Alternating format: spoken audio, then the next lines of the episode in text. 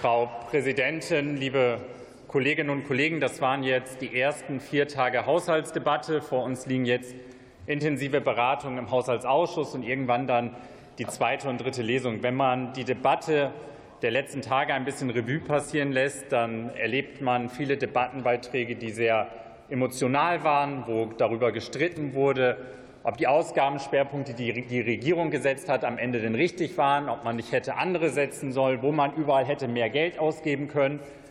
Aber am Ende geht es eben darum, das alles zusammenzubinden und einen Haushalt aufzustellen, der verfassungskonform ist. Uns ist eins wichtig mit Blick auf die Debatte, die da auf uns zukommt und auch ein bisschen in Reaktion auf, die, auf den einen oder anderen Wortbeitrag, den wir hier gehört haben. Man gewinnt nichts, wenn man am Ende die soziale gegen die innere Sicherheit ausspielt, die soziale gegen die äußere Sicherheit ausspielt, die äußere gegen die innere Sicherheit ausspielt. Erfolgreich ist man nur, wenn man alles zusammendenkt, liebe Kolleginnen und Kollegen.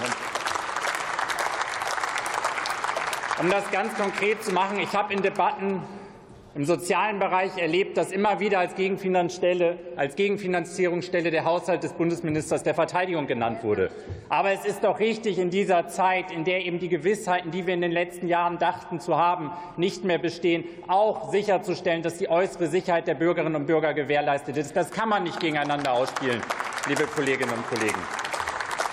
Dann ist in ähnlichen Debatten als zweite mögliche Stelle, wo man doch gegenfinanzieren könnte, der Bereich der inneren Sicherheit genannt worden. Und ich finde, an der Stelle muss man deutlich sagen, wir werden bedroht in unserer inneren Sicherheit, in unserer Demokratie von rechts. Wir haben Verfassungsfeinde, die stärker werden, und wir brauchen einen wehrhaften Staat und damit auch ein starkes Bundesinnenministerium, liebe Kolleginnen und Kollegen.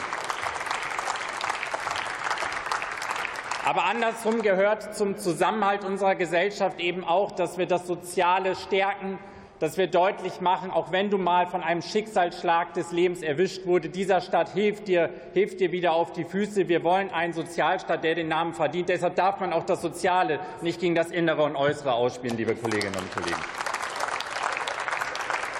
Und bei, in Zeiten von Haushaltskonsolidierung das zusammenzubringen, das wird die Aufgabe der nächsten Wochen und Monate sein. Das wird dann genauso sein, wie Sven Christian Kindler es gesagt hat. Da sind drei Parteien, die auch unterschiedliche Schwerpunkte haben. Aber wir verstehen diese Schwerpunkte eben nicht als Widersprüche, sondern als Ergänzung. Und wir sind gewählt, und wir werden das zusammenbringen, liebe Kolleginnen und Kollegen.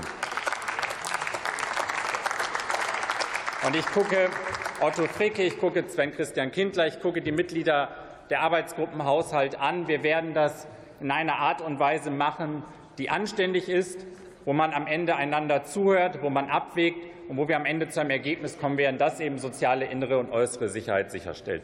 Ein zweites. Mich stört momentan die Interpretation eines Begriffes, nämlich gesamtstaatliche Verantwortung. Gesamtstaatliche Verantwortung bedeutet, dass eine Aufgabe so groß ist, dass wir alle gefordert sind, ganz egal, ob wir Verantwortung im Bund tragen, ganz egal, ob wir Verantwortung im Land tragen, ganz egal, ob wir kommunalpolitische Verantwortung tragen. Gesamtstaatliche Verantwortung bedeutet aber nicht, wir sind alle verantwortlich und zahlen tut am Ende der Bund. Das ist nicht gesamtstaatliche Verantwortung, liebe Kolleginnen und Kollegen. Und deshalb ist es ja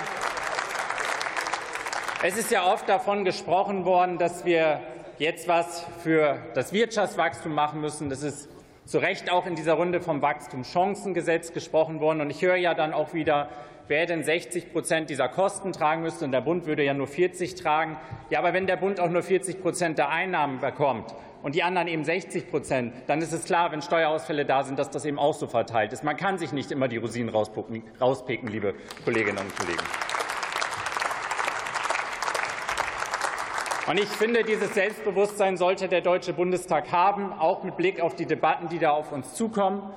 Ich bin mir sehr sicher, wir werden am Ende einen ausgewogenen Haushalt auf den Weg bringen. Sicherlich kein Haushalt, und das funktioniert in Konsolidierungszeiten nicht, wo alles drin ist, was man sich wünscht.